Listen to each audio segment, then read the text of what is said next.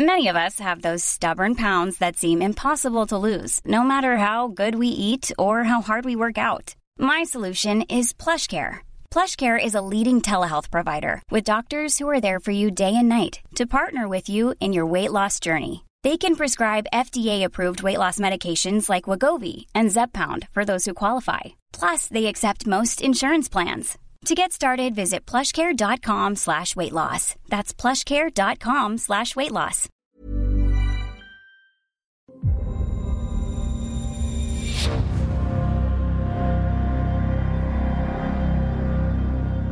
Qu'est-ce que vous faites Éclat métallique. Éclat métallique Ouais. Sachant que vous êtes obligé de revenir au H- HLS pour, euh, pour, euh, pour refaire les plans d'oxygène entre temps. Enfin, pour- vous pouvez pas faire éclat métallique puis base. Vous êtes obligé de. Ah, Ça vous va Ouais. Alors, Ouais. éclat métallique, vous y allez, vous marchez sur la Lune tout doucement, vous vous sentez euh, plus léger. Vous pouvez faire un des petits bonds si vous On peut faire deux équipes de deux. Vous, vous voulez vous séparer? Ouais, c'est peut-être plus efficace. Duo Dans les films d'horreur, ils disent ça, ça Parce se qu'on passe se parle, mais D'accord. il faut c'est au moins être à, à deux pour chaque tâche. On a un contact radio en continu. euh, en- Donc, euh, Donc deux, deux qui vont voir l'éclat métallique et deux qui vont euh, sur la base? Ouais. Ah, c'est ça, ouais, séparer vraiment Ouais, les tâches. Ok, d'accord. et on se maintient au courant. D'accord, pourquoi C'est pas. quoi les équipes? À toi, ça, ça- c'est l'éclat qui t'intéresse Ouais, je pense. Ça Les métalliques, toi, il faut absolument que tu ailles vers la base pour Oui. l'aspect biologique, etc. C'est ça. Et puis, Éclat Ouais. métallique ou base? Euh, Qu'est-ce qui est le plus mystérieux à filmer? Qu'est-ce qui fait le plus de reach Alors les CPM. l'éclat métallique, c'est peut-être, euh, il y a eu une explosion et un truc qui a été éjecté. Et, et donc, l'éclat métallique nous informera peut-être d'un d'une anomalie qui s'est produite qu'on n'a pas détectée. Et je vais filmer l'éclat métallique en premier. Très bien, vous partez donc euh, vous deux éclat métallique et vous deux vers la base. Ouais. Ok. Donc l'éclat métallique, c'est la chose que vous retrouvez en premier. Alors, euh, c'est un puzzle de pièces coupantes métalliques inutilisables qui a un peu d'actualité. Parce qu'en fait, c'est un objet qui s'est écrasé sur la Lune il y a quelques jours, aujourd'hui en 2020, un lanceur chinois. Voilà. Euh, parce que, alors, ça- pour information, dans le scénario, on a cru d'abord que c'était quelque chose de Elon Musk. Donc, on m'a dit, euh, il faudrait que tu l'intègres dans le scénario. Et après, on m'a dit, ah, attention, c'est pas du tout Elon Musk. Bon, Oui, c'était encore un peu débat. Donc, ça pose aussi des Ça, C'est questions. l'info très très récente. A vraiment. ouais. Donc, vous le trouvez, vous avez analysé ça, et euh, une, comment dire, une, une remarque sur la pollution lunaire? Une pensée? Est-ce que c'est c'est pas grave finalement? Tu veux mettre ton disque à la place de cet éclat métallique? Non, mais c'est euh, c'est vrai que posez euh, ce- il ne faut pas commencer, on va dire, ce, ce- ce- ce- ce nouvel endroit comme on. Si on s'en va de la Terre et qu'on arrive sur la Lune, c'est pas pour retrouver les mêmes problèmes. Donc, euh, Donc tu dis ça. ouais, voilà, moi je le filme, je dis, regardez. euh, Et Astrid, tu vas déposer le disque ou pas? Hein? Tu vas déposer le disque? Bah, j'ai- j'ai- ce serait- c'est une œuvre d'art. C'est différent que de polluer directement. Oui, D'accord. donc, euh, L'œuvre d'art, il faut la déposer de façon visible autour de l'habitacle. Voilà, bah, sur- avec un socle gravé. euh, La marche vers la base, pour François et Patrick, la marche est longue, même si la distance est courte. Et euh, Pendant ce temps, vous allez recharger votre oxygène. tiens, fais Ah un oui. petit jet de On y va. perception, euh, Perception. cher, cher Patrick. Très bien. J'ai 60. 5. 0,5. Alors, tu vois quelque chose d'incroyable, mais qui a, une, qui a une explication scientifique. Alors, c'est un jeu, donc on- même si vous savez autour de la table, ne nous dites pas ce que c'est. Je m'adresse surtout à. Jean-François et à Hugo. C'est un jeu, c'est-à-dire que le CNES a mis des objets du CNES en cadeau à gagner.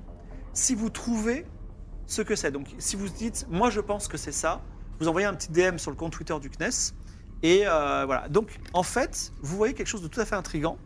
Ce sont des figures géométriques tracées dans le sol lunaire, euh, très symétriques et euh, très mathématiques. Comme si, euh, un- on va dire, un mathématicien lunaire était passé et avait tracé. Voilà. Alors, comment ça s'est créé? Il y a une explication scientifique, ça arrive parfois. Si vous savez pourquoi, en tout cas, ce mystère, c'est euh, c'est un concours à gagner. En tout cas, vous faites ce détour, vous dites Ah, mais bien sûr, c'est ça. Et ensuite, vous continuez vers la base et vous arrivez devant Aurora, un grand dôme, un grand dôme adjoint de modules cylindriques et d'un hangar à véhicules. Un champ de panneaux solaires sur le côté qui réfléchit la lumière rasante du soleil sans aucune poussière. Il y a une entrée principale, un sas communiquant avec le dôme. Alors que vous approchez de la base, Eurocom prend encore contact avec vous. Grégory, dis-nous ce qui se passe. Équipage de Eurocom, euh, j'ai une information importante concernant la communication. Oui. Euh, L'équipe communication euh, me signale que la fenêtre euh, va bientôt se refermer. Euh, alors, on- ils sont en train d'essayer de faire le maximum pour, pour pousser euh, le signal, mais euh, d'ici quelques minutes, a priori, euh, tout, tout va se couper. Euh, ils me conseillent de, de regarder le système de communication de la base. Ouais, bien sûr, il y a un brouilleur, il y a quelque chose, ok. Donc, vous arrivez finalement devant cette, euh, cette, cette base. Alors, pour suivre les, les conseils de Grégory, il y, a, euh, une, il y a une antenne qui s'appelle une antenne Anyfields qui est, euh, qui est là. Est-ce qu'elle est active? Je ne sais pas. La base est éteinte, il n'y a pas de lumière. Que faites-vous? Donc nous, nous, on les rejoint, on est tout Vous allez- Alors, il faut que Oui. vous alliez au, On s'est au- rejoints Oui. Non, il au faut- HLS et, Et, après- ensuite, vous voulez vous le retrouver. Ok. Donc, vous, arrivez, vous arriverez, mais un peu plus tard. Ok, ok. Donc, Qu'est-ce que vous faites? Donc là, comme, euh, comme fenêtre euh, d'entrée, la, la base, elle est. euh, enfin, on... Il y a une entrée, il y a aussi des hublots. D'accord. On inspecte de l'extérieur. Oui. Oui, déjà, est-ce qu'on peut voir euh, un indice de ce Tu qui se passe regardes à un hublot l'intérieur Alors, tu regardes euh, un hublot avec ta, ta lampe frontale de combinaison, Mm. et en fait, le hublot est parfaitement obscurci de l'intérieur. C'est-à-dire qu'il n'y a même pas rien, il n'y a même pas du noir, il y a un truc qui bloque de- le hublot. Tous les hublots. Tous les hublots. Ça va cramer Ça, ça, je peux l'expliquer. Et alors, est-ce qu'on a un moyen de connaître la pression à l'intérieur? Sans faut- ouvrir le. Non, il faut rentrer. D'accord. Donc euh, la seule ch- chose. Alors, on inspecte tout à l'extérieur, Mm. y compris les équipements extérieurs, dont les antennes. Alors, Est-ce- euh, il, faut, il faut faire un jet. Alors, vous n'avez pas électronique. Quelqu'un me fait un jet de perception avec moins 20%. L'un de nous deux? Ouais. Moi, j'ai 60, je peux tenter. Ouais. Allez. Donc, moins de 40. 84. C'est non. Il y a peut-être des défauts, mais Et- vous n'arrivez pas à les déterminer et- comme et- et ça. moi, je peux Il peut tenter. Non, un seul, un seul. Ah ouais. Ah, nous, on n'est pas encore arri- arrivé sur eux. non, le duo, ça là. Ouais. Donc il y a peut-être des défauts dans la structure ou des indices, mais là vous n'arrivez pas à les dé- déterminer. Parce que à un moment donné, ce qu'on va faire, c'est qu'on va ouvrir le- la porte du sas de la base pour pénétrer à l'intérieur. Oui. Mais avant de le faire, il faut être sûr qu'on a Oui, de fait tout ce qu'on pouvait faire à l'extérieur. s'exposer à un danger euh, imminent. ouais. Est-ce qu'il y a des risques d'énergie, d'explosion de... Est-ce que ce qui semble à des antennes de communication sont en bonne santé technique, sont, sont en bon état technique? Ça vous pouvez pas le dire pour le moment puisqu'il a, il a raté son jet. Est-ce qu'on peut envoyer un robot euh, Si vous vous sentez euh, désespéré, vous pouvez décider de revenir On tous arrive, au, nous. au- au HLS et ensuite de repartir tous ensemble pour être tous les quatre là sur place. Est-ce qu'on a un instrument qui nous permet de, de sonder, par exemple, mettre une sonde ultrason contre la paroi pour voir s'il y a du bruit derrière Et le, ce qui est Moi, j'ai incroyable, c'est que cet instrument existe, mais il est dans la base. qui est dans la base On doit retourner à la base. Ah non, euh, Toi, tu es en route vers la base. C'est pas du tout un D'accord. ah, le... Est-ce Ouais, vas-y. Est-ce qu'on peut attendre euh, Ardegenie et son robot? Alors, ce que vous pouvez faire, c'est tous vous vous rentrer euh, dans le, dans le HS HLS pour refaire le plein d'oxygène et ensuite repartir tous ensemble à la base. Oui, on fait ça. Ouais. On fait ça avec le robot parce qu'à chaque fois qu'il y a une tâche qui est soit dangereuse, soit qui demande trop d'efforts, ou... on, on fait appel au robot. D'accord. Donc, vous décidez, vous revenez après plusieurs allers-retours à la base. Toujours le, con- le contact est coupé avec euh, Eurocom. Et euh, vous êtes devant cette base éteinte, au hublot impénétrable et à la porte fermée. Que faites-vous? Ce phénomène de réflexion qu'il y avait dans Hublot, c'est pas quelque chose que. C'est pas de la réflexion, c'est-à-dire que. C'est comme de la suie euh, Voilà, sur Ah oui, un peu ah, comme de la suie. Ok, ok. Le côté intérieur. oui. Ça pourrait dire que ça, ça, il y a eu un incendie à l'intérieur et que ça. Ou les formes de vie euh, prédites par l'astrophysicien, des petits, des petits micro-organismes. euh, Bah, c'est pour ça que Ah je, oui. je de- me demandais de- de la biolo. Est-ce du, que ouais du euh, mildiou, rappelle comme que- on dit en anglais. Là. Poncho avait mis ses deux mains à couper que quelque chose de vivant, euh, Oui. qu'on Mm. trouverait quelque Oui, mais chose il, de a- il vivant. avait aucune façon de le savoir C'était scientifiquement. C'était son intuition. Ça peut, ça peut me faire penser à quelque chose ce- Pas, pas vraiment, juste le fait que les, les hublots. euh, soient Est-ce que la base, En fait, le problème, c'est que c'est parfaitement noir et t'as pas de microscope sur Ouais, toi, t'as la visière, euh, t'as la lumière rasante, c'est compliqué Oui, de oui, voir. bien sûr, bien sûr. moi je propose qu'on envoie le robot en éclaireur à l'intérieur. Ouais. Alors, il faut Ah. ouvrir la porte quand même. Ah bah ouais. Même le- Il n'y a qu'une porte parce que souvent les bases elles ont une porte pour le sas. Il y a un hangar, humains, il y a et il y a un- une petite, il y a une petite porte pour les qui sert de sas pour des payloads, pas pour les humains, C'est mais quoi payload? Des, des charges utiles, des Ah, payload, oui. Voilà. Euh, donc, euh, le, petit robot, là. Euh, ouais, ouais. euh, en fait, alors la porte payload, elle existe, mais elle est bloquée. Et la porte humain, euh, vous pouvez essayer de la- de l'ouvrir si vous voulez. Il y a un Ouais. moyen de la débloquer? On a un pied de biche, quelque chose? Alors, j'ai pas dit qu'elle est bloquée, Allez, mais ouais, effectivement, quand tu essayes de l'ouvrir, elle est. euh, Alors, excuse-moi. Non, la, la por- la porte, est- la, la porte peut s'ouvrir. Vous pouvez Ah, accéder au sas. Le sas de charge utile. Non, Oui. le- Non, le- non. la Le porte sas. d'entrée. Oui, bon, bah, ok. on l'ouvre. Bah, Allons-y. hein. Allons-y. Vous ouvrez et euh, quand vous- qui rentre dans le sas? Vous tous? Alors, je pense que Un les-. Le robot Ah le robot. Oui. et vous refermez derrière. Et le robot, il a des capteurs, il a des yeux, tout ça. Alors, et il nous Le permet de- robot détecte, enfin à partir du moment où vous refermez et que le robot ouvre la porte intérieure, il y a une atmosphère. Et il nous envoie la composition. La composition de l'atmosphère, elle est très pauvre en oxygène, genre euh, 1% d'oxygène. Ah. Et donc 99%, euh, enfin, du dioxyde de carbone et de l'azote. Ok. Et est-ce que la température? La température, elle est, euh, elle est froide. Très froide. euh, Euh, allez. température lunaire, enfin moins de, je sais pas si c'est moins 273 Kelvin, mais euh, Ben, En fait, la partie qui est à l'ombre, c'est moins 200, mais la partie qui est au soleil en continu, Voilà. c'est plutôt. euh, On va dire zéro alors. on, voilà, on, Ouais. on va, on va dire froid. D'accord, froid. Et, et la pression Standard? La pression est standard. D'accord. Une atmosphère. Donc, Alors. il y a un truc qui a bouffé tout l'oxygène. Mm. Il n'y a pas eu de fuite. Mm. Il y a quelque chose qui a consommé l'oxygène. Donc, ça, Ça peut être un être incendie. soit un incendie, soit un organisme. Quelque chose de vivant quelque chose de vivant. Donc, euh, le robot ouvre Ensuite, la suie. et il nous envoie des images de l'intérieur. Ouais, est-ce que c'est brûlé Ouais, a- Alors, euh, le problème, c'est que le robot n'arrive pas à ouvrir la porte, la- l'autre porte du sas. C'est-à-dire que la première porte, vous pouvez l'ouvrir, vous la refermez, mais le robot n'a pas la force ou la, ou la, la dextérité pour ouvrir la porte intérieure. Mais nous, on peut, et on sait qu'a priori, il y a une bonne pression, il n'y a pas une température à haute énergie, il n'y a pas de risque d'explosion, il n'y a pas de risque de courant, de décharge électrique, on peut y aller. Mais on sait qu'on ne pourra pas, il faut, il faut compter que sur notre scaphandre jusqu'au retour à, à l'atterrisseur.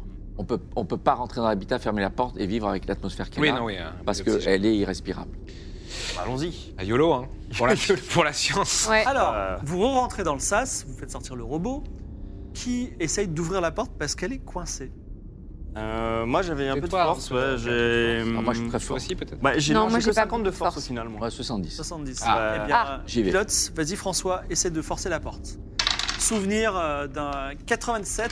Aïe. 87, la porte résiste à Décidément, François. léger. Est-ce que quelqu'un d'autre peut essayer? On s'y met à deux. Euh, moi, je veux bien essayer. ouais. Alors vas-y, donc 50 plus l'aide de François, tu fais so- moins de 60.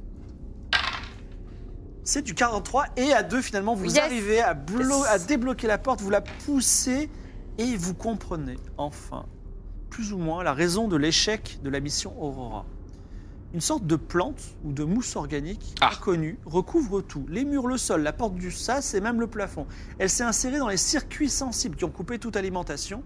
Il n'y a jamais eu autant de vie sur la Lune, mais elle fait ici concurrence aux humains. C'est atroce. Ok. Et euh, on, on voit C'est les... atroce, c'est plutôt bien, non? Enfin, pas bien. On voit les autres. euh, on voit pas personne d'autre. Pas de Il y a une forme de vie, c'est quand Oui. même incroyable. Partout. Ah oui, c'est elle- incroyable. Elle, est à l'intérieur. C'est-à-dire, on l'a amenée probablement avec nous. Ah oui, c'est ça. C'est voilà, pas ouais. forcément lunaire. hein. Oui, pardon, je me suis emballée. Mais, mais, mais par contre, En tout cas, vous rentrez, vous avez vos, vos lumières, vous mais ce qui est sympa, c'est que on a une explication. Ouais.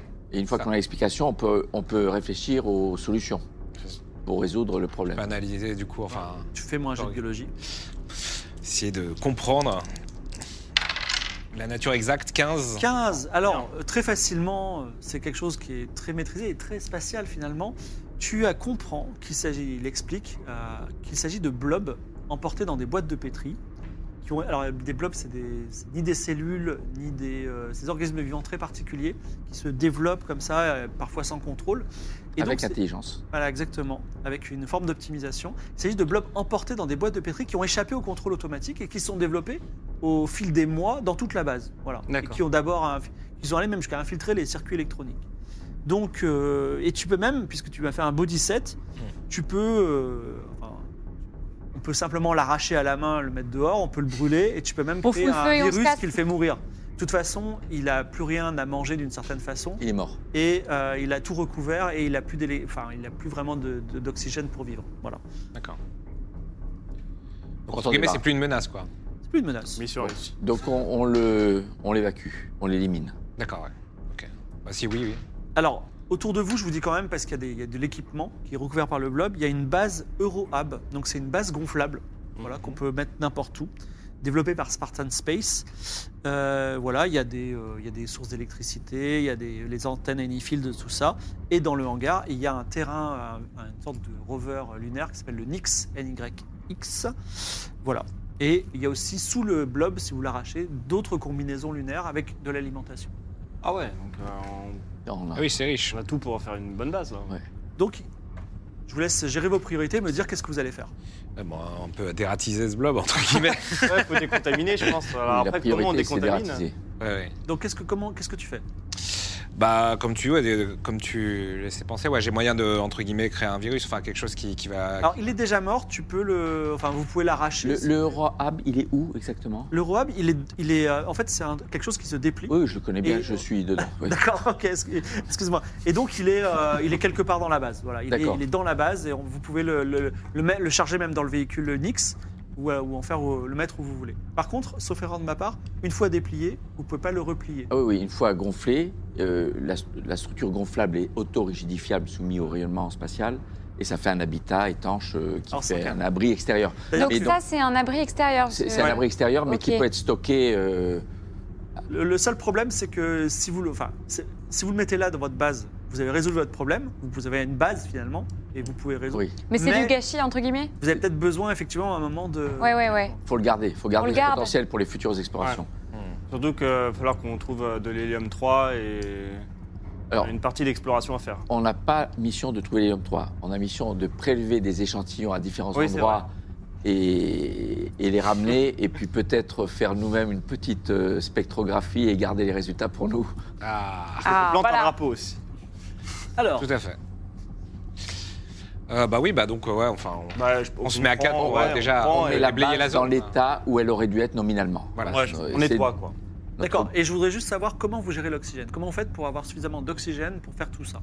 Parce que ça va prendre plus que votre réserve d'oxygène actuelle. On peut faire des allers-retours entre le HLS et la base ou? C'est pas très optimisé, Ouais, mais c'est Tu disais qu'il y avait des combis euh, fonctionnels dans la base, il n'y a pas des, des bouteilles, enfin il n'y a pas Il y a des bouteilles d'oxygène, tout à fait. Donc on peut en Et recy- il y a des recycler. en systèmes fait. de recyclage. Il y a des systèmes de recyclage que vous pourrez mettre en marche si Ah vous oui. réussissez un système des, des- des- si un jet d'électronique. La priorité, c'est remettre la base dans son fonctionnement Hmm. nominal. Voilà. Donc on remet l'oxygène là. On va commencer par ça, ouais. 35. Yes. Votre, pendant que vous êtes en train d'arracher euh, euh, les- comme des ronces le, le blob, votre amie euh, électronicienne de génie non seulement rétablit la base, mais aussi rétablit l'antenne Anyfields. Et tout d'un coup, la lumière se fait. Vous sentez la clim qui se fait, mais la- l'atmosphère n'est pas encore Oui. à- à équilibrée. Et euh, bah, vous commencez à défricher. Et puis finalement, vous reprenez le comment s'appelle le contrôle de cette base. Et au bout de plusieurs allers-retours, un peu de soucis logistiques et quelques frayeurs, les indicateurs montrent que l'atmosphère est respirable, 21% d'oxygène à la vie humaine. Vous pouvez retirer vos casques si vous le souhaitez. Euh, on, on félicite ça quand même. On se félicite là. On- Bravo, bravo. Bravo. Bravo la team. On fait Bien ça. sûr. Bravo, bravo la team. On boit le champagne. Qui, Est-ce qui avait que- ramené de la coke déjà est-ce C'est ma réserve personnelle. est-ce que vous retirez vos casques ou pas? Ouais, on on a fait une analyse euh, du coup de Biologique. On va, on va dire qu'intellectuellement, euh, la personne la plus dispensable, c'est peut-être euh. C'est peut-être Pibi. Euh, donc, euh, je pense. Bon, t'as fait une analyse, ça a l'air... euh, Il y a des restes de blob, hein J'y vais. Je pense qu'on va demander à notre influenceur. euh. L'analyse est bonne. euh. Bah non, mais en, vrai- en ver- en vérité, ça te fait un super vlog. Là. Tu Et on, regardes, te, et ouais, on te filme pendant que tu Bien sûr. Ah ouais, voilà. Je vous donne les caméras et. euh, Si ta tête explose, ça fait là, un milliard de vues. Hein. Ça fait une, une miniature incroyable. C'est horrible. Non, il n'y a rien à faire. Tu enlèves ton casque? Ouais, j'enlève mon casque. Enlève ton casque, Ok. Il respire, il est en vie, ça sent le champignon. Bravo. Ah, bah oui, Mais forcément. j'ai j'ai mal noté sur Pas grave. Airbnb l'odeur là. Ah c'est oui. c'est quand même assez insoutenable. Vous avez, euh, vous avez survécu aujourd'hui et euh, Eurocom euh, vient d'avoir contact avec vous. Ils vont vous parler. Eurocom, point contact. euh, Grégory, dis-nous. C'est la bonne nouvelle. Oui, équipage euh, Ah. de Rocom. Bravo, bravo à tous. Euh, Nous sommes tous très fiers d'avoir participé à, à cette mission avec vous. Euh, nous avons établi la communication avec l'Elysée et euh, vous avez un message particulier euh, juste pour vous. Alors, euh, je suis la présidente de la République Ah. française. Nous sommes dans 2034. Et, euh, eh bien, en fait, en fait, je vais parler à l'influenceur. Bon, alors, euh, cette mission, c'est un succès? C'est un succès total puisque nous avons euh, rétabli euh, la base et euh, que nous avons fait preuve de, communication, d'esprit d'équipe Et je pense que grâce au film de cette aventure, l'humanité se rend compte que la Lune est, habitable. Et les humains vont donc pouvoir vivre durablement sur la Lune. Les humains, mais aussi apparemment les champignons et euh, les espèces que nous allons amener avec nous. Donc, Peut-être une- pas les hamsters. Il est vrai que nous avons eu quelques déconvenus lors du voyage, Pas mon hamster. mais euh, c'est un signe très encourageant en tout cas euh, pour l'humanité. Très bien. Est-ce que vous avez un dernier mot à dire à- que je relayerai à tous les Français? Toute la France vous regarde. Eh bien, euh, Beaucoup d'abonnés écoutez l'album de mon ami Nexus. C'est vrai, exceptionnel. Tu dis ça? Bon, il dit ça, super, Ah, la bravo. campagne de promo Euh, incroyable. les- les- un astronaute te juge. En tout cas, Grégory aussi du, d'Eurocom a une petite mission à vous confier. J'en reviens pas qu'il a dit ça. Il cale l'album de son pote, quoi. C'est honteux. Est-ce que Grégory, de Eurocom. ici, euh, ici, centre de contrôle. Mais Grégory, vous vous Euh, fendez la gueule ou quoi Mais non, il est content. J'ai écouté Nexus en fait. Ah, voilà, on est d'accord. Euh, les, euh, les opérations continuent de notre côté et euh, le directeur de vol vous propose une, une liste d'activités à réaliser. Donc euh, tout d'abord un inventaire, passer en revue l'ensemble des anomalies et, et faire les réparations dans les ordres de priorité, activer le radiotélescope, remettre à plat la capsule HLS, Human Landing System, Ah oui. reprendre des échantillons euh, de la surface de la Lune et les analyser. Très bien. Comment on va faire Merci Grégory, c'est noté. Alors c'est pas tout à fait terminé. Et euh, je, je suis désolé, le temps passe. Ça va la régie? C'est pas trop environ un peu de temps encore? Bon. Alors, Toujours des retards dans l'espace. cet, cet inventaire. Euh, comment dire? Cette, cette liste, qu'est-ce que vous faites? On les fait dans l'ordre, hein, de toute façon, c'est ce qu'il a dit. Hein. A priori, oui. Ouais. Oui. Donc, euh, Eugénie, qu'est-ce que tu fais? Eh bien, euh, je pense que là, il va falloir. euh, L'inventaire en fait. Peut-être qu'on peut se dispatcher euh, les tâches D'accord. Tu veux faire quoi?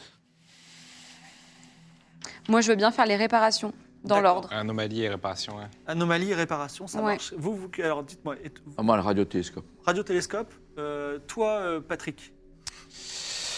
Euh, bah, les prélèvements d'échantillons, analyse, euh, ouais, c'est peut-être pas forcément passe moi. l'inventaire. Ah oui, ça me va. Alors, on va commencer par l'inventaire. Ouais. Et il va y avoir sur votre Il reste écran... euh, mettre à plat la capsule. hein.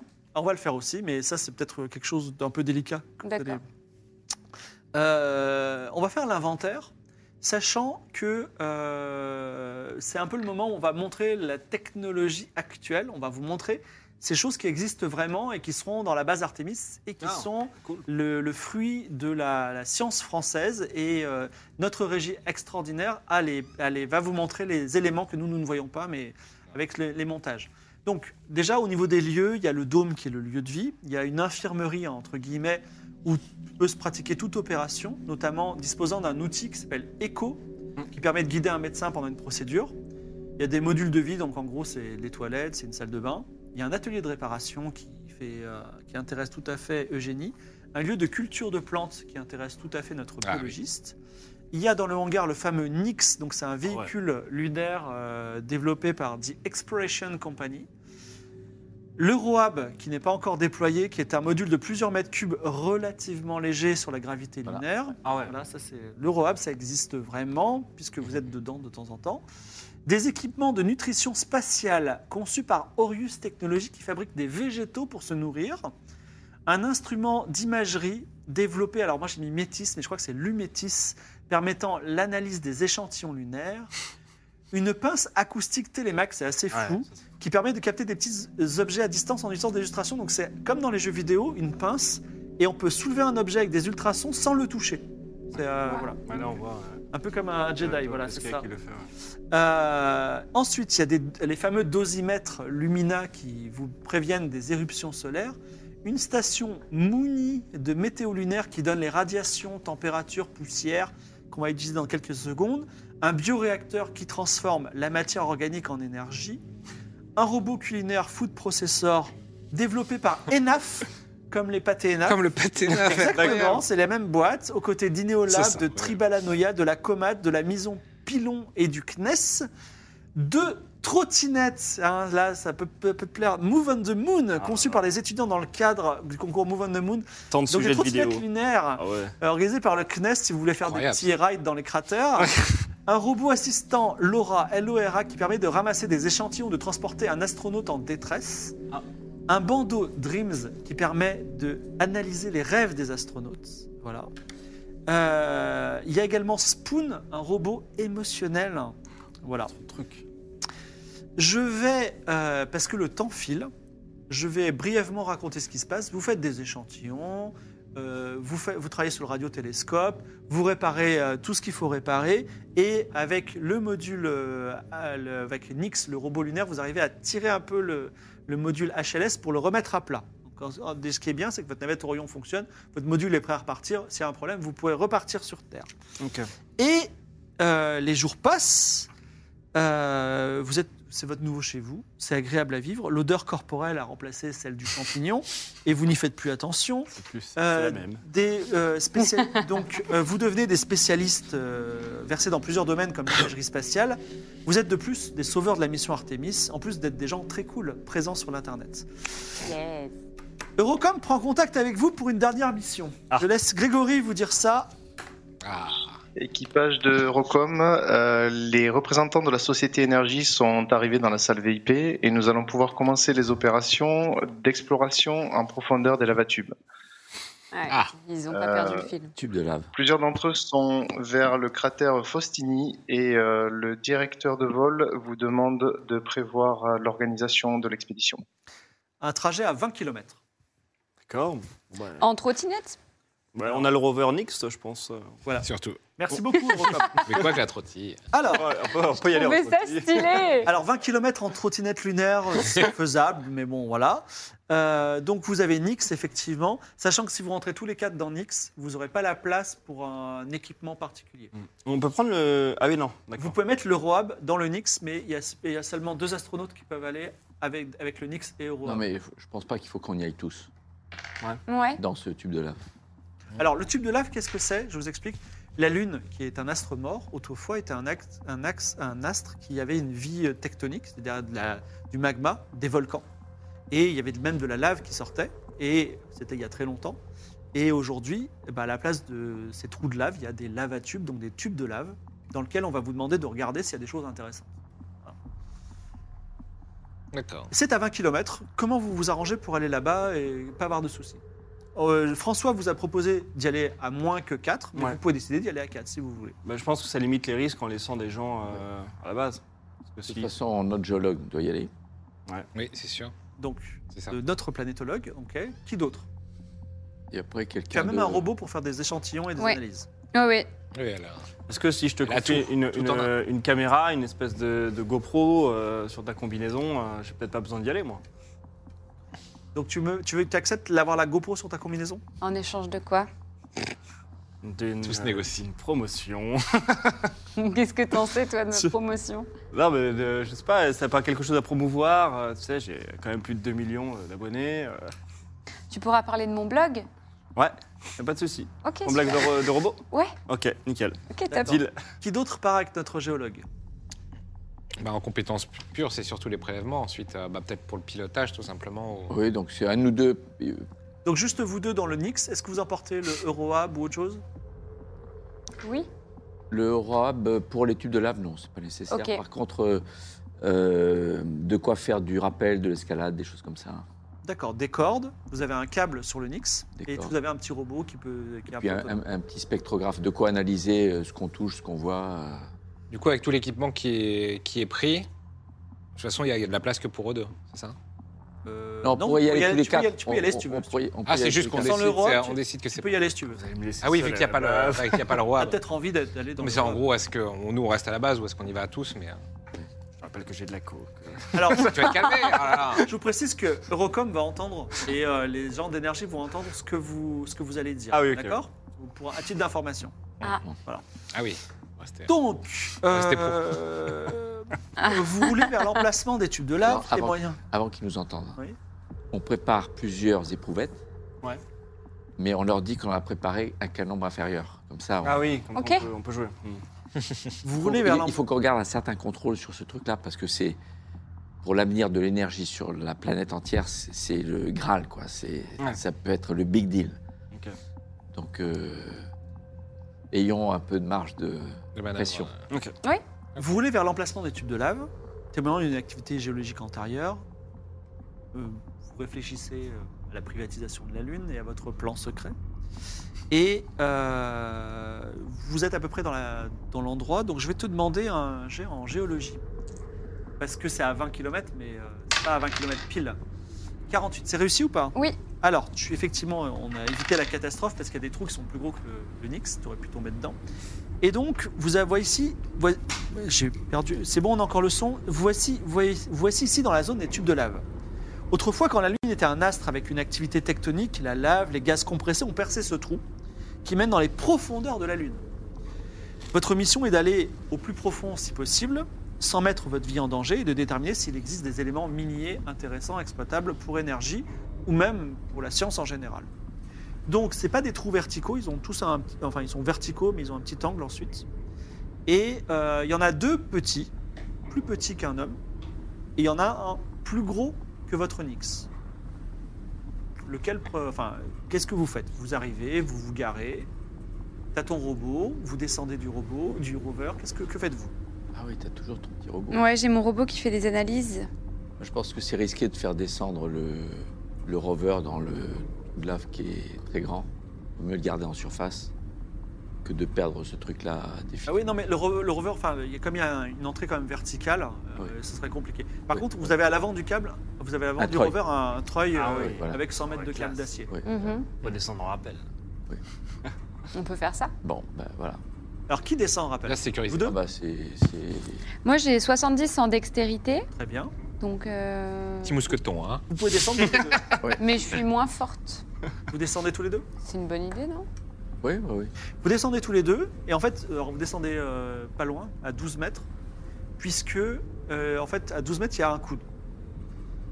Donc, vous pouvez faire euh, une analyse d'ores et déjà, si vous voulez, ou sinon descendre encore plus bas. On fait des prélèvements euh, tous les 5 mètres. Ou, enfin, il faut faire des prélèvements. Parce que j'imagine comme la croûte terrestre, euh, la composition n'est pas la même à la surface, en dessous. Le rigolithe, il a une certaine Donc, vous, prenez des prélèvements tous les 5 mètres. Ouais. Donc, en gros, vous en prenez deux, puisque à 12 mètres, vous êtes déjà en bas.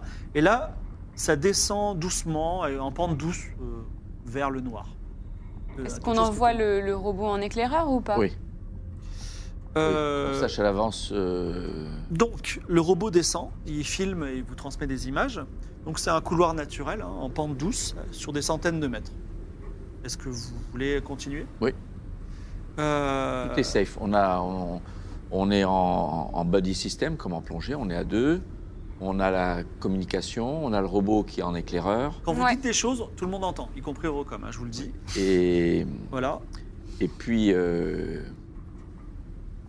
oui, on sait où on met les pieds. Alors- grâce à les images du robot. En tout cas, vous, av- vous avancez et le robot vous transmet. Alors, je dois préciser que à partir de ce maintenant, nous ne sommes plus en hard science, même si euh, pour moi vous êtes totalement en hard science, mais bon, peu importe.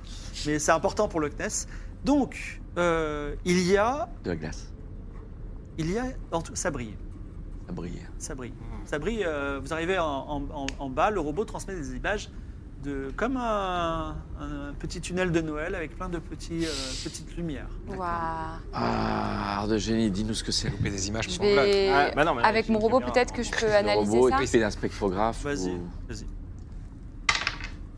C'est combien? 78 sur Ouais. 80 C'est bon. Ça passe, ça passe. Ça passe, Alors- ça passe. Votre robot, je rappelle que si vous prononcez des mots, euh, l'Eurocom l'entend, votre robot a découvert une énorme caverne creusée par la lave, une grande caverne. 15 mètres de haut sur 100 mètres de long. Donc grande comme un hangar, mais surtout elle scintille, donc de l'eau prisonnière sous forme de gros cristaux de glace, impensablement gros pour la Lune. Et l'endroit est partout, euh, donc les, cristaux re- reflètent ces lumières. Mais, donc c'est l'endroit idéal pour faire des relevés. Tu fais des relevés euh, d'analyse. Et pour une raison inconnue à ce jour, mais euh, les planétologues brillants comme toi trouveront peut-être une raison, la Terre profonde de la Lune est très riche en hélium 3. C'est-à-dire que c'était c'était pas du tout prévu. Et euh, ce que vous, vous voyez de vous relever, c'est que chaque poignée de régolithe vaut des centaines de milliers de dollars.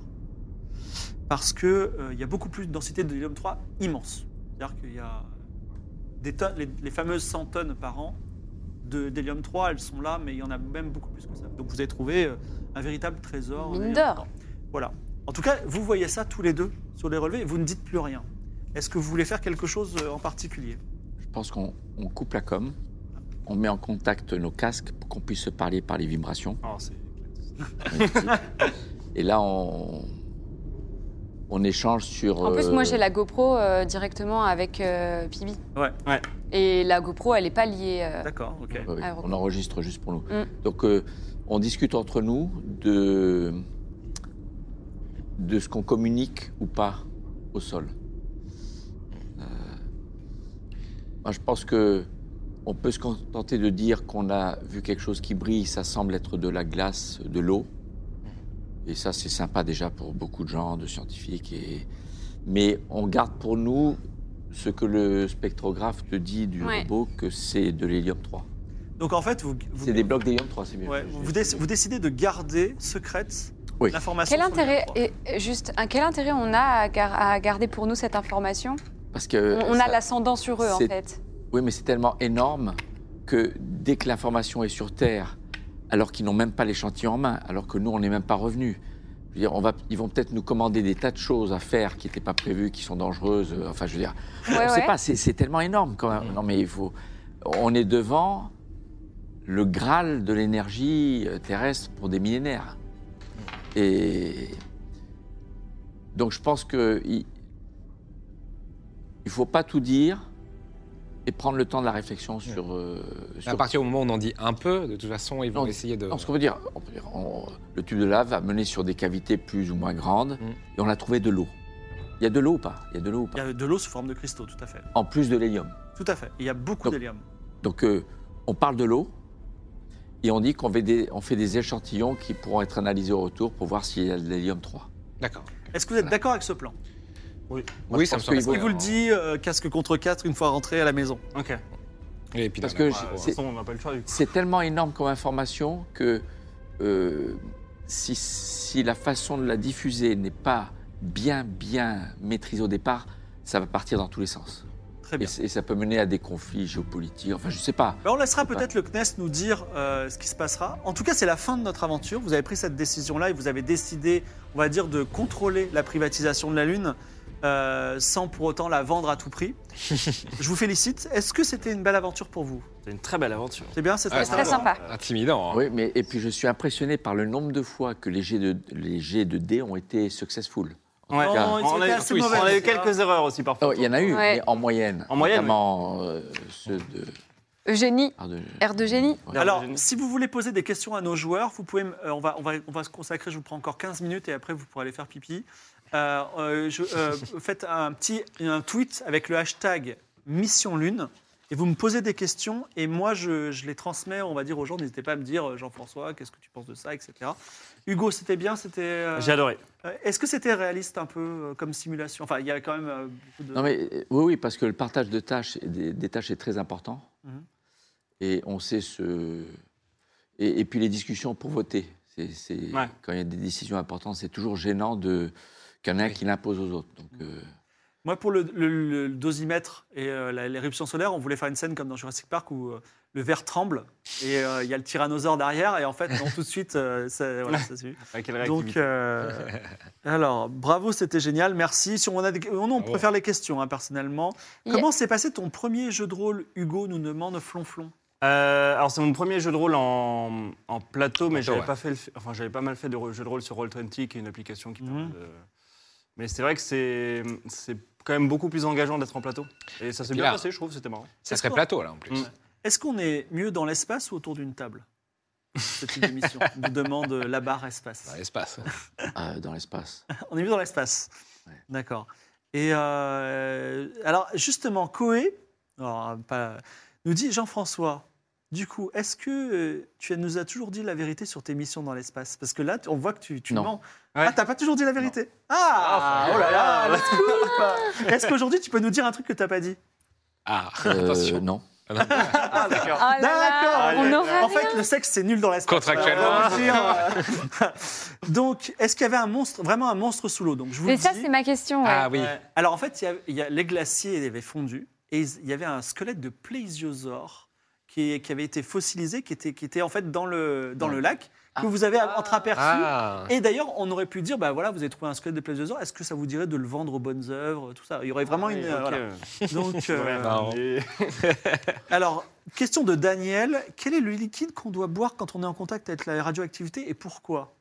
Non, mais il semble qu'il y a certains produits chimiques à base de iodine, je ne sais pas comment dire en De français, l'iode, qui, hein. de l'iode qui, qui euh, favorise la, la résistance aux dégâts sur l'ADN. euh, quand on prend. Mais ça, je ne suis pas un biologiste euh, pharmacologue spécialiste là-dessus, mais, mais c'est connu. D'ailleurs, vous avez lu dans la presse là récemment euh, Mm. les, les, On en distribue. hein. les- les- qui, pas, faut pas le faire n'importe comment non plus. hein. Alors, question de Mikado, si on trouvait de l'hélium 3 sur la Lune, le CNES serait-il obligé de donner l'info au gouvernement français? Voilà. Technique, Bah, de toute façon, s'il en trouvait, ce serait suite à une mission qui lui serait confiée. Et, dans la, mi- et, et donc, euh, il rendrait compte selon le protocole qui est prévu dans la mission. Donc, euh, oui, oui, bien sûr. Pour Ultia et MV, euh, donc vous découvrez un peu le monde spatial, est-ce Oui. que ça vous a donné envie d'en savoir plus? Ah oui, non, mais moi, moi enfin, c'est fascinant, mais c'est intimidant. C'est, très cool d'avoir justement un, un scénario euh, bien écrit comme ça euh, et, euh, et concerté, et puis d'avoir euh, évidemment quelqu'un vraiment qui est, qui est de Heureusement. l'univers, qui est l'univers et qui, peut nous driver. Non, mais c'est, enfin, c'est toujours fascinant, mais c'est juste C'était très chouette, quoi. ouais. Euh, J'avoue que j'a- j'avais déjà regardé euh, quand tu étais passé à Popcorn, Hugo, toi. euh, et puis moi, je m'étais dit, c'est fou, je m'intéresse pas trop à ça. euh, J'ai tendance à m'intéresser à ce qu'il y a sur Terre, mais je suis pas du genre à penser à ce qu'il y a ailleurs, quoi. Et en fait, là, j'avais plein de questions, je trouvais ça super intéressant et tout. Donc, ouais, franchement, c'est. L'attachement au hamster était intéressant parce que c'est à ce jour, il n'y a pas d'animaux prévus pour tenir compagnie. Hmm. Mais on, on a volé avec beaucoup d'animaux. Moi, j'ai volé avec des têtards, avec des, des rats femelles enceintes, avec des Après, scarabées, compliqué d'avoir avec des, avec des cafards, avec des. Hmm. Mais, mais un jour, ça viendra parce que ça. Là, on parlait de poissons, je crois, euh, pour euh, les bases lunaires, parce que c'était. euh, Ouais. ça pouvait pas mal s'adapter à ce milieu-là. Question de Jacques Okoko, très sympa. Euh, vu que les décisions délicates sont prises par vote, est-ce qu'il vaut pas mieux un nombre impair d'astronautes? Ah, Les psychologues disent il vaut mieux un équipage impair pour que les votes soient toujours garantissent toujours une majorité, Ah, Ah, notamment pour le voyage vers Mars. Oh là là Mais par contre, il y en a d'autres qui disent pour le voyage vers Mars, ce serait bien d'avoir des couples qui sont couples à la ville, ce qui est dur à trouver dans la sélection, des gens qui sont à la fois médecins, pilotes, ingénieurs, mais pour qu'il n'y ait pas de, de problème relationnel. Mais c'est des questions très pointues, mais cette question du vote est- a été souvent étudiée. ouais. Pour revenir sur le hamster, question de Toko les astronautes ont-ils vraiment le droit d'emmener des hamsters dans l'espace? Mais on a amené beaucoup d'animaux pour, euh, dans le cadre de, de programmes scientifiques.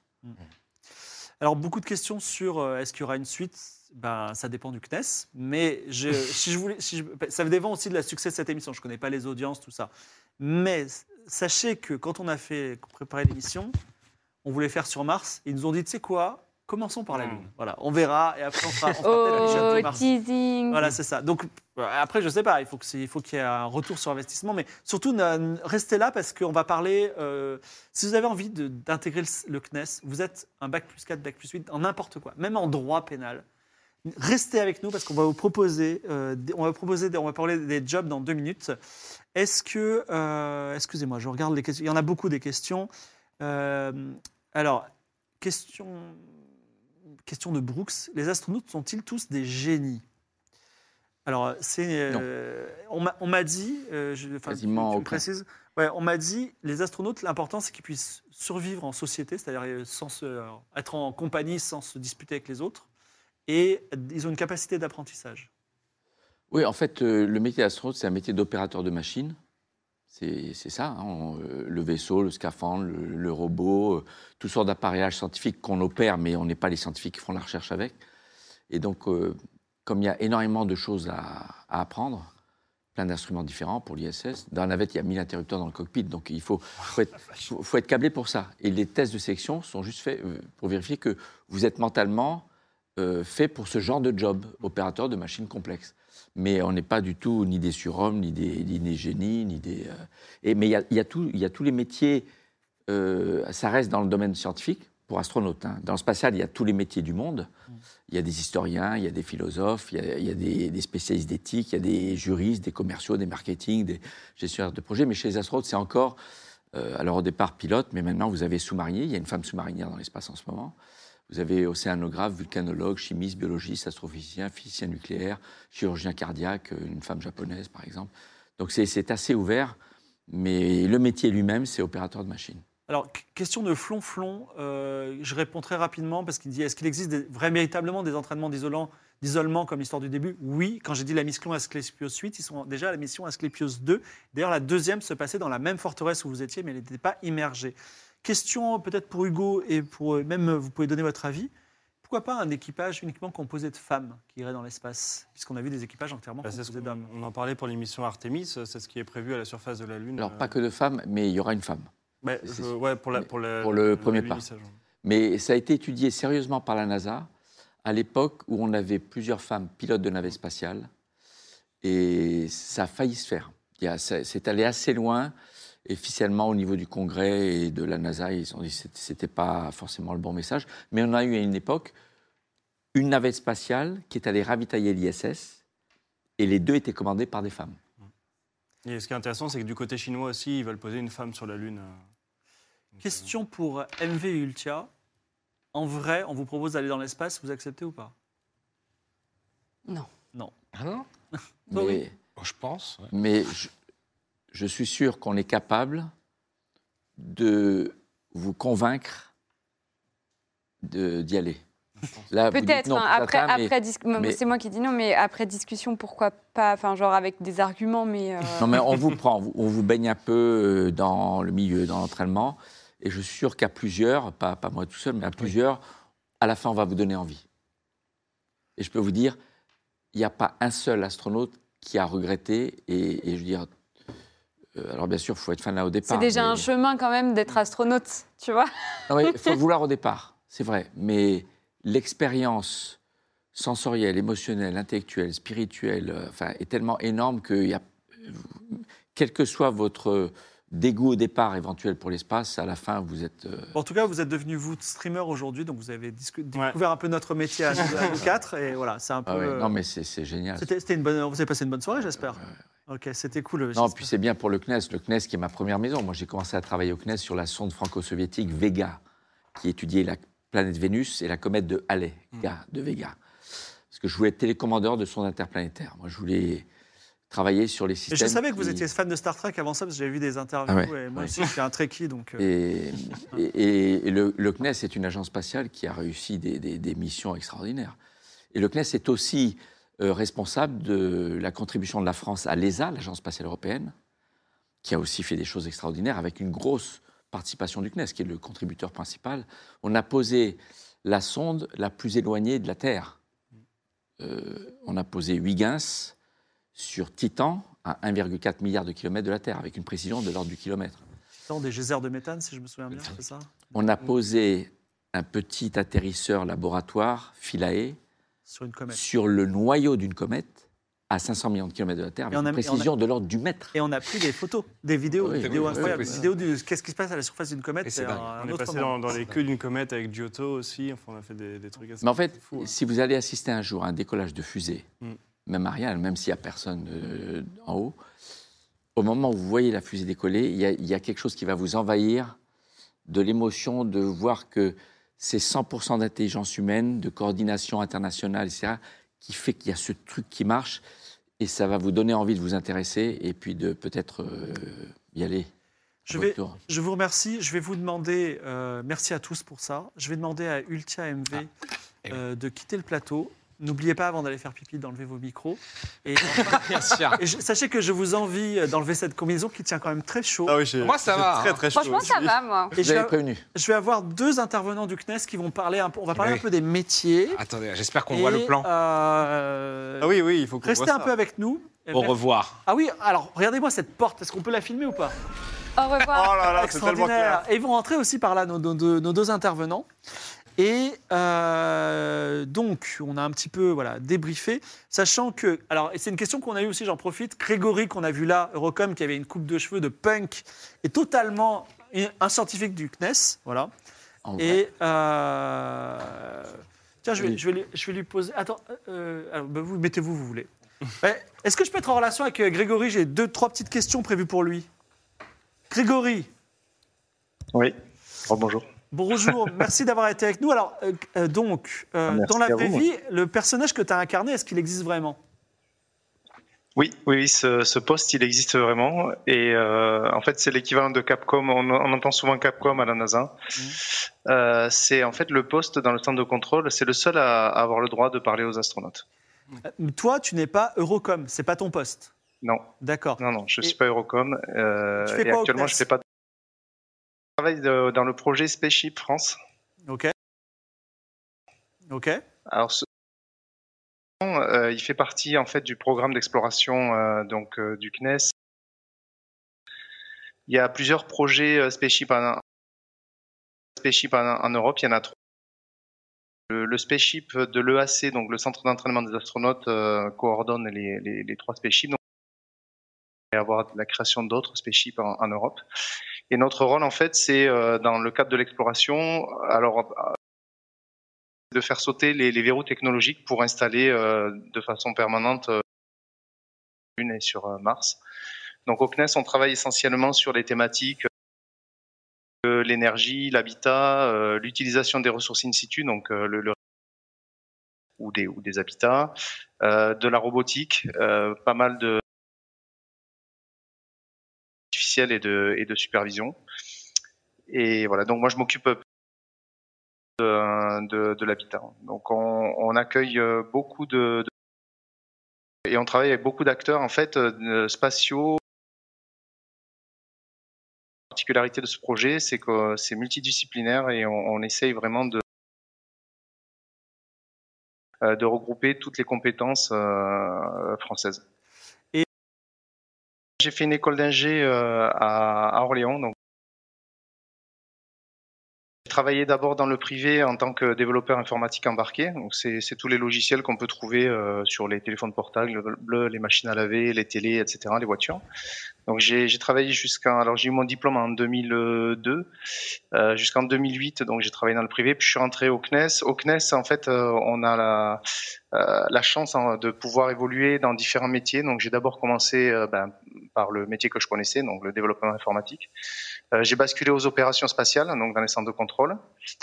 Et euh, en 2018, j'ai intégré le, CADMOS, donc qui est le qui est le service qui développe les expériences pour la station spatiale internationale. Donc j'ai travaillé sur la mission euh, Alpha. J'ai développé les euh, les expériences étudiants et j'ai travaillé donc sur l'expérience Blob aussi.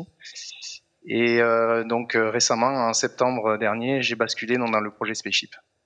D'accord. Alors, je fais une transition. Juste, c'est quelque chose qu'on va dire ce soir. Alors, j'ai avec moi Julie, qui est RH, mais je la représenterai mieux tout à l'heure. Euh, Greg, tu restes avec nous, tu peux intervenir quand tu veux. Donc, en gros, là, les, les gens qui font de l'informatique embarquée, qui ne sont pas forcément niveau, niveau ingénieur, des bons informaticiens, ils peuvent euh, envoyer leur CV au CNES et ils sont recrutés. Oui. Ben voilà. Donc, les nombreux informaticiens qui nous suivent, envoyez votre CV. Je vais vous dire pourquoi. Parce que déjà, si vous êtes recrutés, ils seront contents, ils se feront d'autres jeux de rôle. Mais en plus, en plus, les conditions de travail sont bonnes chez vous. Très bonne. Très bonnes. Très bien. Alors, euh, on va parler euh, recrutement euh, avec Julie. Julie, c'est quoi ton métier? Bah, moi, je suis juste chargée de recrutement euh, pour le CNES Mhm. depuis deux ans et avant, j'étais dans le prévu aussi. C'est toi qui reçois euh, les CV et qui dit Oui. on prend, on prend pas. Oui. Et à côté, j'ai Jean Blouvac, si je me souviens bien. Oui. Et donc, euh, sacrée responsabilité que, que votre poste, puisque vous êtes. Alors, je m'occupe du programme vol habité et exploration au CNES. C'est, En gros, les activités qui vont de la, de la station spatiale jusqu'à Mars. Et puis après, j'ai d'autres collègues qui continuent pour aller observer beaucoup plus loin Donc, euh, en- dans l'univers. C'est vous qui dites, bon, euh, mars 2030, c'est ça? Non, il faut pas, faut pas. Bah, je- La je responsabilité, mais, euh, elle est partagée, bien évidemment. J'essaie d'y participer et d'y contribuer modestement. Donc, ce serait bien mars 2030, peut-être. Plus Ça, comme ça. ça- alors, 2030, c'est peut-être un peu tôt quand même pour Mars. On est déjà allé mais, sur la Lune pour 2030. On espère euh, pouvoir y aller un de ces jours, oui. Donc, on a vu beaucoup de métiers différents dans cette aventure. Je reviendrai vers vous un peu plus tard. Je vais m'occuper d'abord des métiers. Euh, mais comment on, recrute dans le... C'est quoi les métiers les plus recherchés déjà dans le CNES? Alors, on a la chance au CNES d'avoir énormément de domaines d'activité. Du coup, on a plein de métiers qui sont euh, intéressants et on recrute des, ingénieurs et des universitaires qui viennent de plein de filières différentes, que ce soit l'informatique, l'électronique, la mécanique, la thermique, l'astrophysique aussi. On, a euh, le réseau, l'infrastructure, euh, plus tous les métiers qui sont pas techniques à côté. Donc, on, a vraiment une, une multitude et une variété de, métiers euh, qui fait, je pense, la richesse du CNES. Et qui fait que du coup, on a des, euh, des postes ouverts en recrutement sur plein de domaines différents. Donc normalement, la régie, elle va afficher un, très beau diagramme en couleur avec tous les... Parce qu'il y a les, les astronautes, certes, mais il y a aussi Eurocom, comme on a vu, mais il y a des comptables, tout simplement. Il y Et oui, il y a des RH Il y a des aussi, ouvriers, il y a des ouvriers BTP. Et pour Oui. faire euh, les, les, les pattes de lancement, il y a même des gens qui achètent les billets d'avion pour que vous puissiez aller en Guyane. Oui. Donc euh, il y a tous ces postes-là. On recrute combien de personnes par an euh, Au CNES, une centaine. 100, 100 personnes aujourd'hui. C'est-à-dire qu'on vous envoie 100 CV. S'ils conviennent, vous pouvez les prendre. Alors, on en a déjà fait un peu pour cette année quand même, Ouais. mais il reste pas mal de postes à pourvoir. ouais. D'accord, très bien. On, on a déjà fait un premier rendez-vous vous m'avez dit, bon, moi, à partir de bac plus 4 jusqu'à bac plus, euh, jusqu'à doctorat, c'est bien pour moi, c'est ça? Oui, c'est 85% de nos recrutements. D'accord. Et 15% à bac plus 2, plus 3. Par exemple, euh, on va dire euh, secrétaire de direction, euh, assistant de direction, Oui. c'est pas forcément un bac plus 4, mais ça, vous en cherchez aussi. Ouais, on fait une campagne de recrutement par an sur les, sur les assistantes de service et de direction. On m'a dit que vous aviez aussi des apprentissages, parce que ça, l'apprentissage, c'est tous les jeunes gens en école d'ingénieur qui nous regardent aujourd'hui Oui. et qui euh, doivent faire leur stage. Oui. C'est ça Euh, Ils peuvent le faire chez OCNES, c'est ça? Alors voilà, l'apprentissage, c'est des dispositifs qui, où les jeunes finalement vont alterner euh, entre leur école d'ingé ou leur université et une entreprise. Euh, donc là, on a un premier sujet qui a été publié euh, sur le site qui concerne d'ailleurs le projet sur lequel euh, travaille Grégory et euh, les, autres vont suivre là euh, ce que c'est prévu en ouverture entre mi-mars et mi-avril. Aujourd'hui, on a 33 alternants, on veut monter à 50 et pour continuer à développer ce, ce concept. Et puis on prend aussi des stagiaires, plutôt des stagiaires de fin d'études. Donc là, on est en fin de campagne parce que les stages commencent plutôt mars-avril. Donc il reste encore quelques stages à pourvoir. Il y a une quinzaine d'offres là qui sont, qui sont publiées. Alors, j'ai deux questions sur la localisation. Quelqu'un qui dit euh, J'adorerais, mais euh, moi, la Guyane, j'ai pas envie. Donc, on, on fait quoi? Eh ben, on n'est pas qu'en Guyane, on est Ah, à est Toulouse et à Paris. Paris-Toulouse. Et il y a quelqu'un d'autre qui est renchéri en disant Mais est-ce qu'on peut faire du télétravail? Alors on fait du télétravail au CNES, on peut faire jusqu'à deux jours de télétravail en temps normal, hein, hors euh, contexte Covid.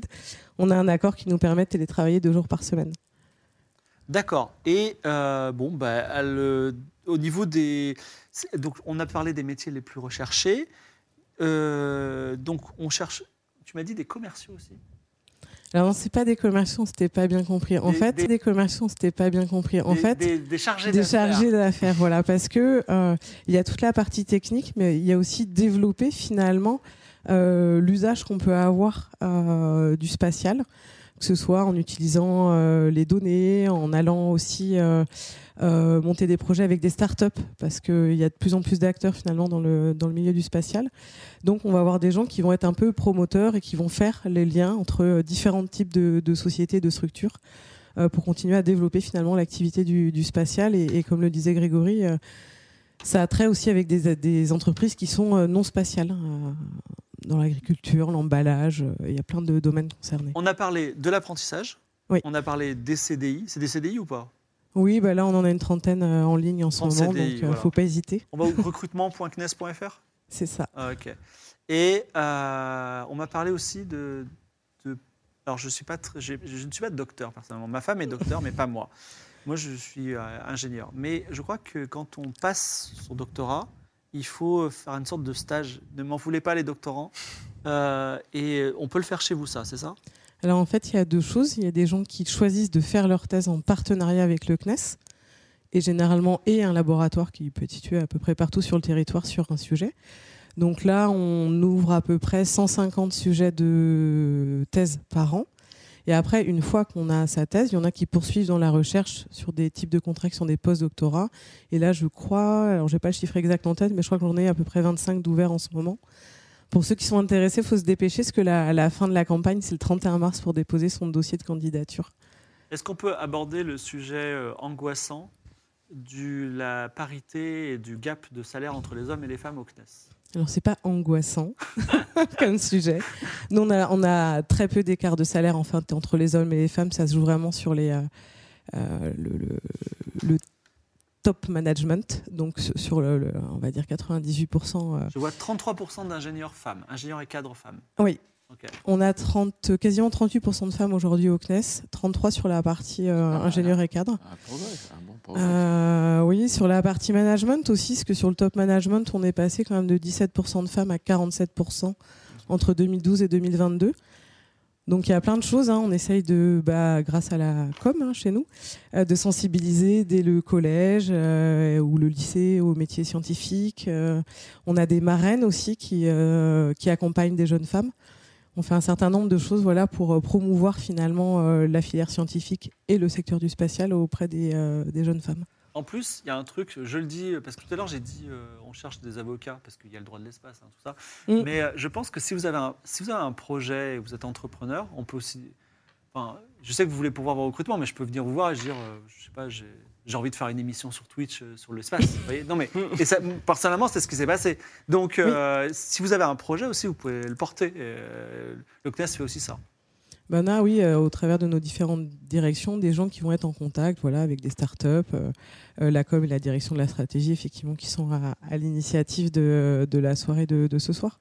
On m'a dit qu'au bout de 20 ans, euh, Je on crois avait un petit genre- cadeau. Ouais, je crois qu'au bout de 20 ans, on a le droit d'avoir une mission en Guyane pour ceux qui n'ont jamais Voilà. été. Donc on vous paye le voyage en Guyane pour voir une fusée décoller au bout de 20 ans. Donc il vaut mieux voilà, postuler tôt, hein, surtout doctorant.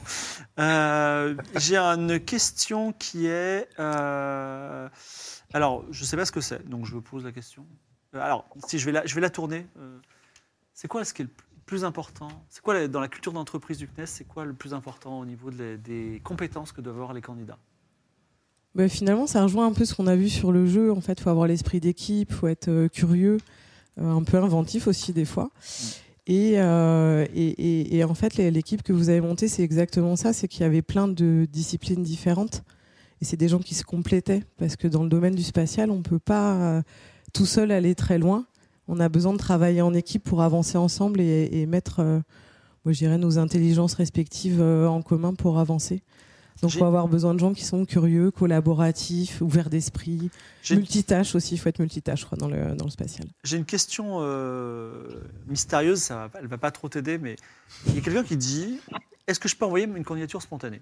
Il y a un Faites. bouton candidature spontanée. Ouais, envoyez, sur envoyez notre votre site. candidature Ouais. spontanée, en vrai. Quel que soit votre métier. Même, je vais dire un métier qui a rien à voir. Jardi- vous êtes jardinier. Il y a des, des- des pelouses à tondre autour du CNES. Ah, Alors, un- on a un contrat de sous-traitance pour la jardinerie. Non, mais allez, en interne, c'est bon. Mais non, on va voilà. pas. Non, mais bon. Non, mais on a, on a des métiers des fois qui sont effectivement un peu surprenants quand même. Oui. euh. Voilà. En fait, c'est pas que euh, des chercheurs, des, des mathématiciens sur des tableaux noirs ou des astronautes euh, tels qu'on les voit dans les films. C'est euh, en fait une entreprise euh, qui doit fonctionner, un système qui doit fonctionner avec toutes ces strates. Par exemple, les relations internationales, la coopération maintenant. Les programmes spatiaux complexes se font tous en coopération internationale, bilatérale, trilatérale ou euh, via l'ESA, c'est là, c'est 22 pays. Et donc, il faut, aussi des spécialistes en relations internationales et, et le CNES euh, en a. Donc, euh, il y a des Sciences Po a- qui peuvent candidater pour des postes euh, où on a besoin de ces, de ces expertises. Ah ben alors ça me donne. On vient d'en euh, recruter un. Ça, Ah oui? ça me donne une, une. Je rebondis sur quelque chose. Est-ce qu'on parle en français au CNES Oui. Donc on est l'anglais. Alors on- tout le monde doit connaître l'anglais, mais on, on parle pas en anglais toute la journée. Non, entre nous, on parle français. Alors, moi, RH, Ah on oui, parle jamais- toujours français. en anglais. Je dis ça parce que dans les entreprises de jeux vidéo en France, avec peuplées de français, on parle en anglais. C'est Même à l'agence Ah ouais. euh, européenne, oui. euh, en fait, le français est une des langues officielles. Ah donc on peut. On Donc, est pas d'angoisse, Dans certaines réunions, il y a même des traducteurs mais euh, de vers- façon. Et, et nous, lorsque l'on représente la France finalement dans, dans ces enceintes, euh, on, on est obligé de parler en français dans D'accord, certaines d'accord. réunions. Dans, Et- dans les couloirs de l'ESA, on entend au moins autant français qu'anglais. Très bien.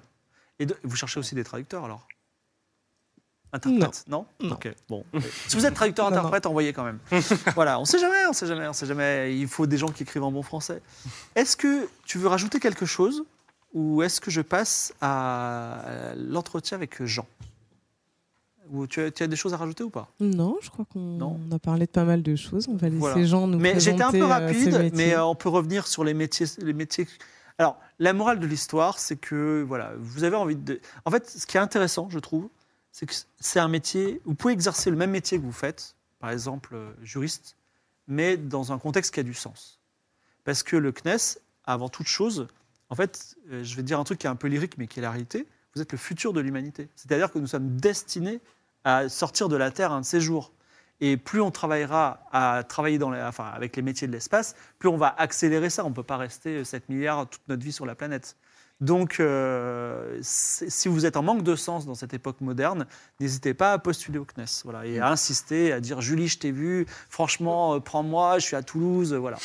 Ouais, pour compléter quelque chose que disait Ouais. Julie, euh, ce qu'on on- on se rend compte dans le milieu du spatial, dans l'industrie, le CNES, l'ESA, c'est que la très très grande majorité sont des passionnés. Soit ils l'étaient avant, soit ils le deviennent.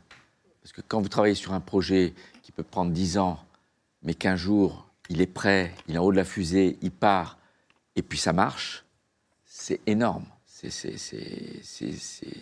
jouissif pour un- quelqu'un qui a travaillé et qui peut ne pas être du tout un technicien. hein, et, donc la passion est quelque chose qui, qui est très forte dans le milieu du spatial. Oui, et vous êtes tous fans de science-fiction aussi. Tous, euh, vous êtes- vous- euh, tous les gens, tous les scientifiques avec qui j'ai parlé, c'est des petits nerds qui aiment bien la science-fiction, les livres, les livres de science-fiction, les références. Et voilà, donc euh, ça, c'est un milieu. en fait, ça se voit que vous avez lu des livres de science-fiction et vous avez dit, je veux travailler dans l'espace. C'est un peu, c'est un peu ça. Mais nous sommes les livres de science-fiction du futur. Non, c'est ça ou pas, Grégory? D'accord? Oui, oui, c'est vrai. C'est vrai. ouais, Voilà. Donc, euh, Et en, et en même temps, les réalisations ne sont pas toujours de la science-fiction, c'est de la réalité. Et oui, c'est Ouais, ça, ça, ça arrive. Jean, alors, euh, on- tu nous as dit brièvement ce que tu faisais. Quel est ton parcours? Mon parcours, moi, je suis un, un ingénieur. Euh, j'ai travaillé en fait ingénieur en- dans le nucléaire au départ. Très bien. Euh, j'ai travaillé quelques années dans le domaine nucléaire. J'étais amené à travailler sur des études de sécurité.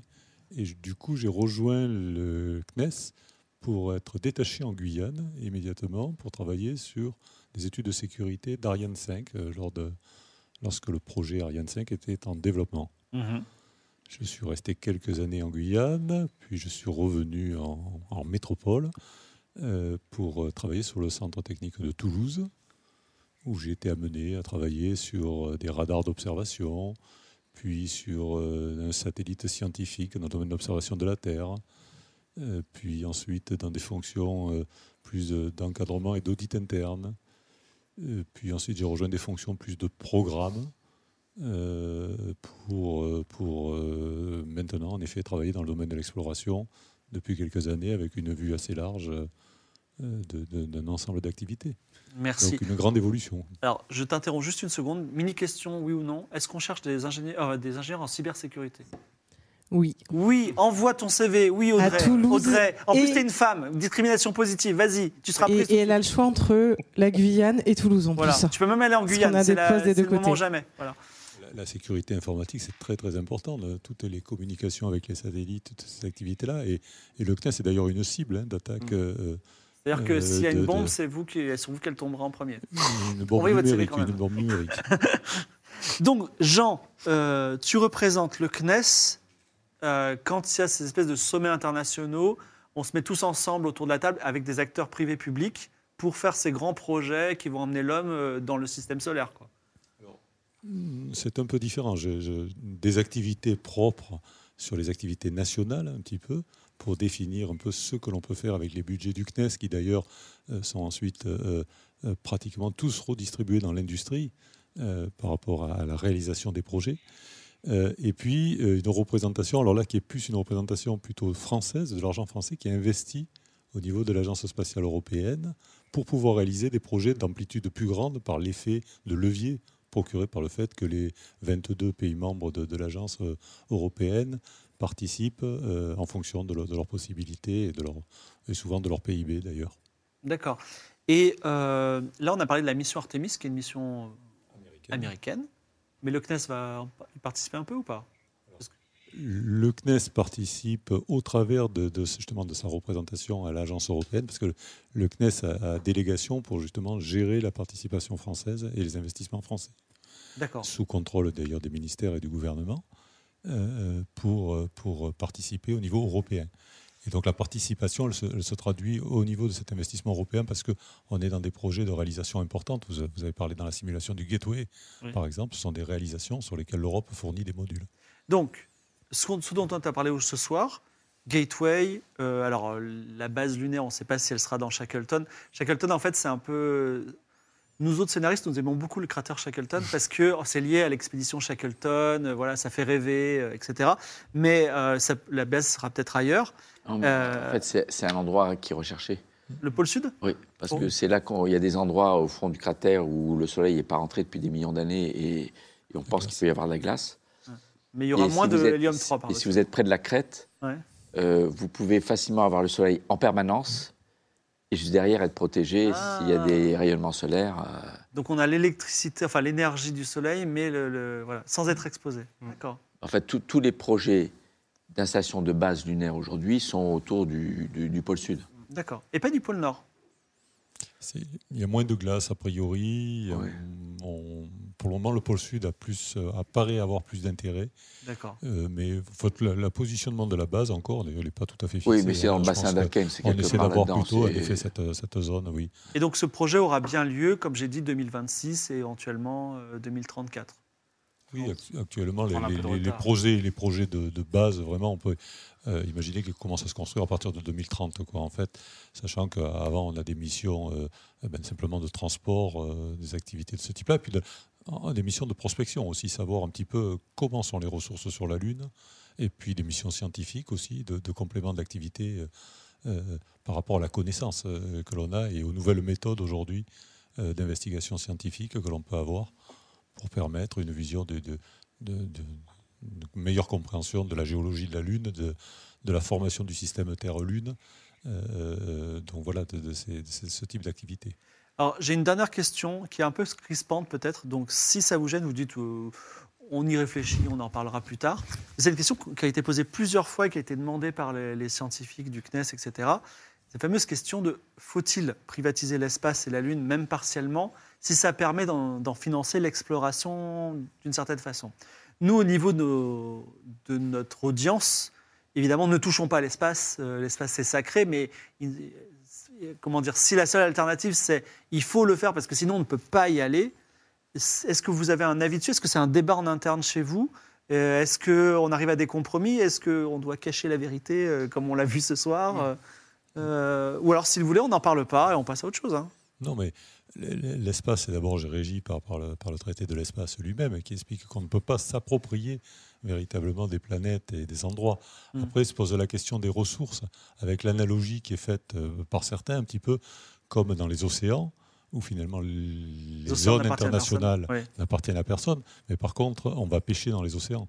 D'accord. Et donc les poissons qui, qui sont, voilà, sont, sont, sont une ressource. Alors euh, la question des ressources lunaires, euh, derrière aussi, c'est de préserver l'environnement, de préserver euh, euh, cette trace que permet la Lune, puisque finalement la Lune, elle garde un historique, contrairement à la Terre, euh, sur lequel le- simplement le- euh, l'évolution euh, euh, euh, des continents, euh, l'évolution de la végétation font qu'on a perdu des traces de, l'historique. Alors que sur la Lune, on a une vision sur une beaucoup plus grande durée euh, de ce qui s'est passé, de ces événements. Et si avec une exploitation, on soulève du régolithe dans tous les sens, on cherchait de l'hélium, c'est quand même pas simple hein, aujourd'hui. On n'a pas trouvé des mines d'hélium. Et, donc, c'est- des, parties par million, c'est-à-dire vraiment des très très faibles parties, totalement réparties. Et avant de le récupérer, euh, il va falloir quand même faire. Il faut, faut imaginer, hein, on Oui, des six fois sur la Lune. comme dans Dune qui récupèrent euh, les régolithes. euh, Oui, sur, la, sur la Lune, on y allait six fois avec euh, des vaisseaux euh, ouais. en papier aluminium euh, de très grande qualité, mais enfin, c'est c'est des tubes d'alu et du papier d'aluminium. Mm. Euh, euh, on n'est pas du tout à la version d'une exploitation minière euh, avec Ah des robots Ça, énormes. c'est de la science-fiction aujourd'hui. Mais les lois de la physique n'interdisent pas. Et Oui. c'est- Est-ce Exactement. que- est-ce qu'on peut encourager les gens qui veulent aller dans l'espace plutôt justement à postuler dans le public que dans le privé, puisque le public garantit finalement une, euh, une exploitation équitable de l'espace, enfin une exploitation démocratique de l'espace et non pas servant des intérêts privés? Enfin, le- je pense que la, question est- doit, être vue un petit peu différemment. Euh, il n'y a rien qui empêche d'avoir une exploitation et des activités commerciales dans l'espace. Euh, mais il ne faut pas confondre en fait, le, fait que ça puisse être euh, travaillé ou en faisant appel à des sociétés privées euh, et, et- et le- ou l'obligation que ce soit fait sur des, des sociétés étatiques. D'accord. Il n'y a, pas de les- limitation à ça. Après, c'est des réglementations, une façon de travailler qui doit être régulée, qui doit être euh, maîtrisée. D'ailleurs, les budgets privés investis dans l'espace sont largement supérieurs aux budgets publics. Mhm. Donc le privé euh, est dans l'espace, exploite l'espace, euh, les satellites de télécom, navigation, observation de la Terre, etc. Mais pour la Lune, il y y a un traité et, et il y a beaucoup de travail à faire encore, mais c'est effectivement des discussions en interne très sérieuses euh, dans toutes les agences spatiales pour savoir euh, qu'est-ce qu'on permet de faire ou pas euh, à une société privée qui voudrait aller prendre des ressources et les ramener. Alors, et il y a des avocats justement qui, qui disent bon, on peut pas s'approprier le terrain, mais si on prend un caillou qu'on le ramène, il est à nous. Et, et- et c'est ça qui est en train d'être discuté, mais c'est c'est le droit de l'espace, c'est complexe. et- C'est une, Est-ce- oui, c'est une réglementation à faire évoluer qui n'est pas a- suffisante aujourd'hui. Il y a peut-être des terres rares sur la Lune, il y a peut-être euh, de l'hélium 3. Et l'eau qui est présente sur la Lune, est-ce que c'est un truc intéressant ou pas? Oui. Ah oui. Ça permet L'eau aujourd'hui, c'est Ne serait-ce pour l'exploration pour aller plus lointain ou rester. Partout où il y a de l'eau, bah, c'est de l'eau qu'on n'a pas besoin d'amener depuis la Terre. Donc, Oui, là, on là. le fait par l'électrolyse, on récupère de l'o- l'o- l'occygène et de Faire l'hydrogène. du carburant, de l'oxygène. ça. Mais la, la Mais fonction. c'est pas de la- l'eau qu'on ramène sur la Terre parce qu'on a besoin non. d'eau. Non, ramener sur la Terre, ça paraît vraiment difficile. C'est, vraiment une problématique. L'idée des- des- d'utilisation des ressources aujourd'hui, c'est principalement pour euh, les besoins euh, spatiaux eux-mêmes. C'est, ça la vision qui est donnée. hein. Je pense que l'exploitation de ressources extraterrestres sera d'abord au service de l'exploration Ouais, spatiale. Exactement. L'eau. Mais après, les minerais, les terres rares, c'est plus loin, ça. Oui, J'ai- pour le moment. J'ai une question rigolote pour terminer, et je vous laisserai le mot de la fin. Dans Révolte sur la Lune de Heinlein, il lance des cailloux depuis la Lune jusque sur la Terre. Et est-ce qu'on peut imaginer euh, de trouver un filon de terre rare et on, on envoie le caillou et pour qu'il tombe sur la Terre et on récupère le caillou? Il brûle. Ah, Il faut qu'il soit dans L'atmosphère nous protège. Oui. faut qu'il soit dans une. C'est le premier ovni que j'ai vu dans l'espace, d'ailleurs, qui est devenu rapidement un OVI. Ah. Euh, un identifié. objet identifié. On, on est là, on regarde la Terre du passage nocturne et on voit une lumière extrêmement brillante qui traverse le champ de vue à toute vitesse, mais totalement inattendue, incompréhensible. Euh, On, on a, et on a mis euh, 30 secondes, une minute à réaliser, mais bon sang, c'est une étoile filante. C'est-à-dire, c'est, c'est un, un gros caillou qui rentre dans l'atmosphère, qui est entre nous et la Terre. Une D'accord. étoile filante, c'est, un, c'est un- une météorite qui rentre dans l'atmosphère. On estime l'ordre de grandeur 100 tonnes de matière extraterrestre qui rentre sur Terre chaque jour. 100 tonnes. 100 tonnes. Donc 99,999% qui arrivent à l'état de poussière. Mais l'idée de ramener des cailloux depuis la Lune sur la Terre, il faut un corps de rentrée La avec un poussière euh, bouclier. sous notre lit, elle est, euh, elle est d'origine extraterrestre, vous pensez? Ben, Toutes c'est possible. C'est possible. Oui, c'est ça. D'accord, très bien. Bah, vous le saurez quand vous ferez le ménage. Est-ce que vous avez un dernier petit mot à ajouter? Jean? Non, c'est passionnant de travailler dans ce domaine-là. Et donc, euh, j'invite moi tous les, toutes les personnes euh, qui, qui sont intéressées à candidater, hein, que ce soit au CNES, que ce soit à l'ESA, que ce soit euh, dans l'industrie sur ces activités-là. C'est cet ensemble-là. Et je pense qu'on a des aventures importantes, en effet, dans le domaine de l'exploration. Peut-être euh, euh, aller avec des hommes sur Mars d'ici quelques années. Alors, Jean-François, tu es peut-être un peu, un peu âgé à ce niveau-là, mais si, je, si je vole dans l'espace à l'âge qu'avait John Glenn, c'est comme si je volais en Ah, 2030, exactement. 2036. exactement. Et oui. je pense que le premier vol vers Mars, pas à la surface, mais autour et qui Ouais. revient, Ouais. sera, sera dans ces eaux-là. Mhm. On verra bien. Bon, donc, je te le souhaite.